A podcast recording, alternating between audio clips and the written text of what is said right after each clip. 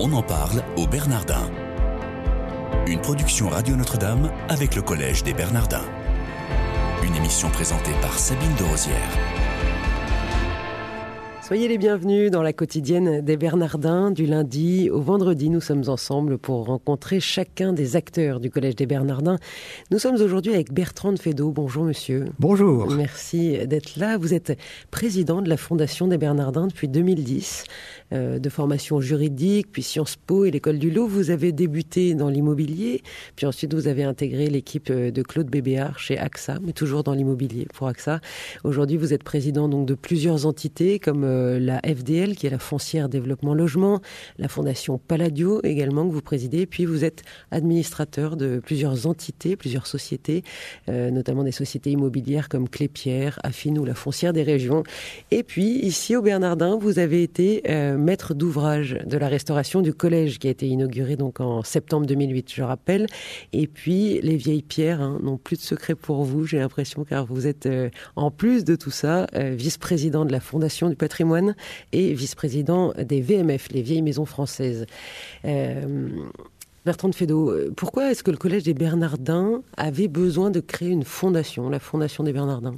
Puis une fondation, vous savez, c'est une vocation financière essentiellement. Donc euh, il s'agit de réunir les moyens financiers qui sont nécessaires dans un premier temps à la construction, mais on en parlera peut-être tout à l'heure, mais surtout à son fonctionnement quotidien, c'est-à-dire euh, au financement de toutes les activités que produit le, collège. Et donc nous avons eu l'idée de créer cette fondation parce que il y avait un cadre juridique et fiscal récent au moment où on l'a fait et, que nous avons bien sûr utilisé. Et puis nous avons aussi renoué avec une, une tradition ancienne puisque au moment de la construction au XIIIe siècle, euh, les cisterciens avaient également fait une fondation qui avait été euh, confiée à Alphonse de Poitiers, le, frère de Saint Louis, hein, qui était le gérant du royaume en son absence quand il était aux croisades.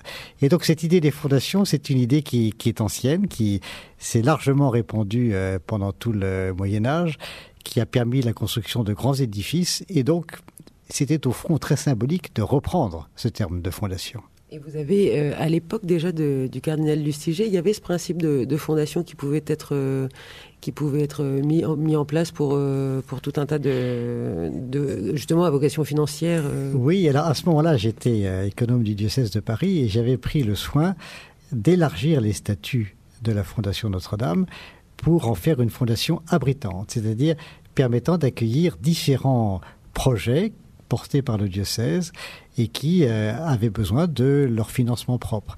Et les deux premières fondations abritées, c'est celle pour laquelle euh, nous avions donc fait euh, ce changement de statut de la Fondation Notre-Dame, ont été KTO, la Fondation KTO, et la Fondation des Bernardins.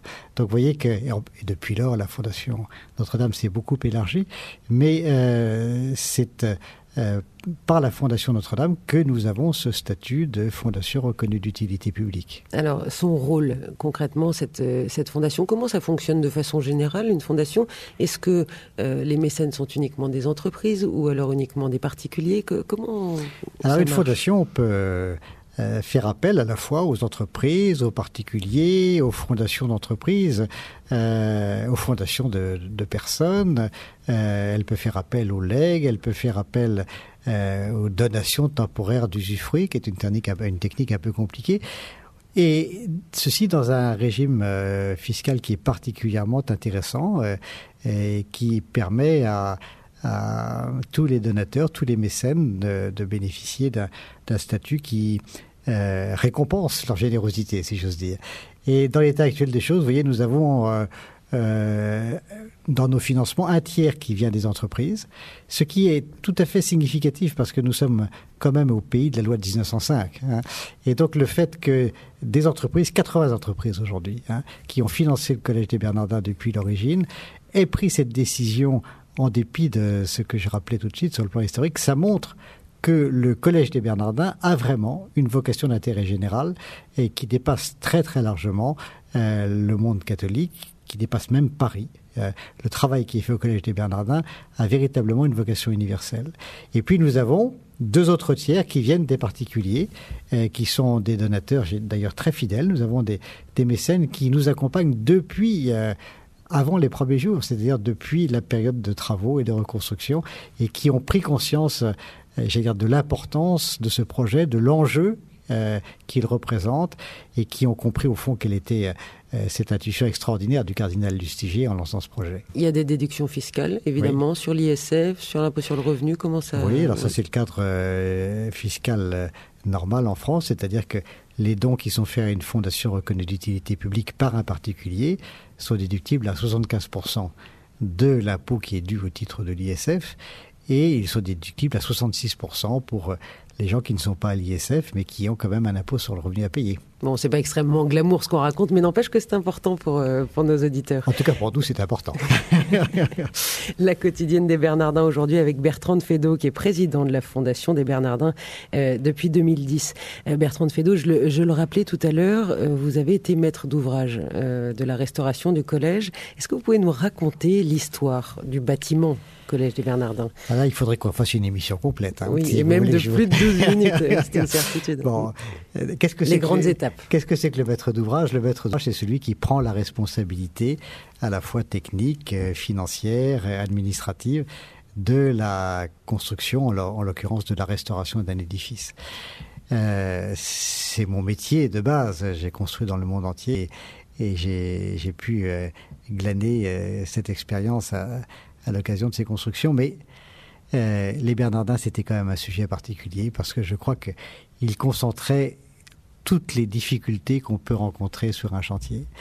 Euh, d'abord sur le plan technique, si vous voulez, c'était un édifice d'abord qui avait près de 800 ans euh, et qui était d'une extrême fragilité, au fond qui menaçait de s'effondrer, au point que la ville de Paris, qui en était propriétaire, avait renoncé à en faire un usage. Elle avait eu l'idée à un moment d'y installer l'école du Louvre, par exemple, ce qui n'est pas l'école du Louvre, pardon, l'école des Chartres, ce qui aurait été intéressant.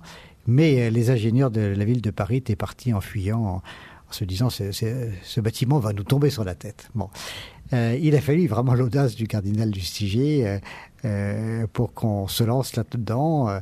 On a mis d'ailleurs cinq ans à définir avec précision le, le, le process de construction et notamment les travaux de reprise en sous-œuvre très, très techniques qu'il a fallu euh, développer. Donc ça, c'était les premières difficultés. Et puis, il y avait une autre difficulté euh, financière. Il fallait financer ce truc-là. Euh, le cardinal Lustiger avait dès le départ insisté pour que ce projet, qui lui tenait très à cœur, ne vienne d'aucune façon prélever sur les ressources des paroisses et sur les ressources du diocèse.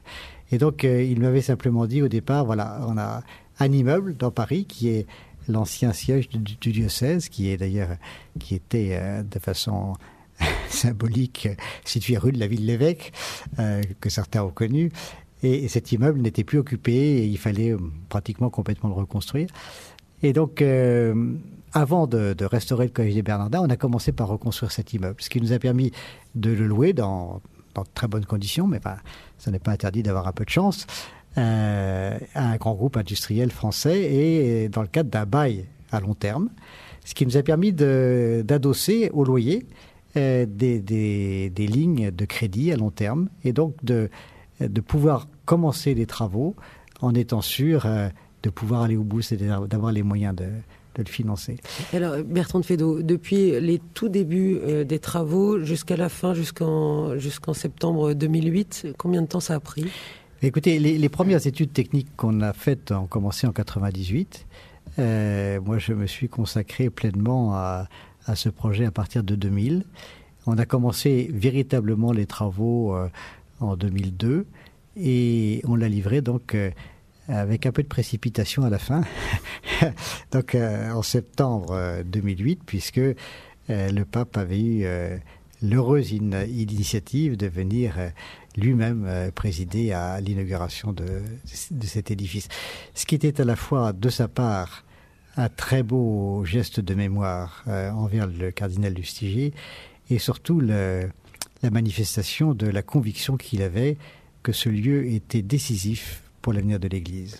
Ici au Bernardin, Bertrand de de quelle manière on peut retrouver la mémoire et le souvenir du cardinal Lustiger On la retrouve, j'allais dire, euh, dans toute la programmation du, collège, parce que l'articulation même du travail qui est fait ici correspond à un format, un schéma qu'il avait lui-même défini et qui est au fond l'aboutissement de sa pensée, qui est l'aboutissement de tout son travail d'archevêque à la tête du diocèse de Paris, et qu'il avait mis en mouvement depuis des années. C'est-à-dire que lorsqu'il avait invité euh, ces jeunes euh, qu'il euh, rejoignait pour devenir prêtre, à prolonger bien au-delà des cinq ou six années nécessaires pour former un bon curé, entre guillemets, et donc à aller jusqu'au doctorat de théologie, quelquefois deux doctorats, c'est dix ans, d'études, que certains d'ailleurs ne comprenaient pas.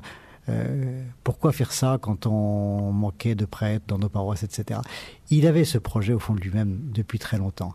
Et donc, euh, il fallait constituer, pour engager ce travail de, de, réflexion et de recherche, un corps de jeunes théologiens qui soient capables de parler d'égal à égal avec les plus grands esprits de notre temps, qu'ils soient euh, des universitaires, des financiers, des médecins, des industriels, que sais-je. Et ça, c'était donc euh, la présence du cardinal y est par tous ces hommes.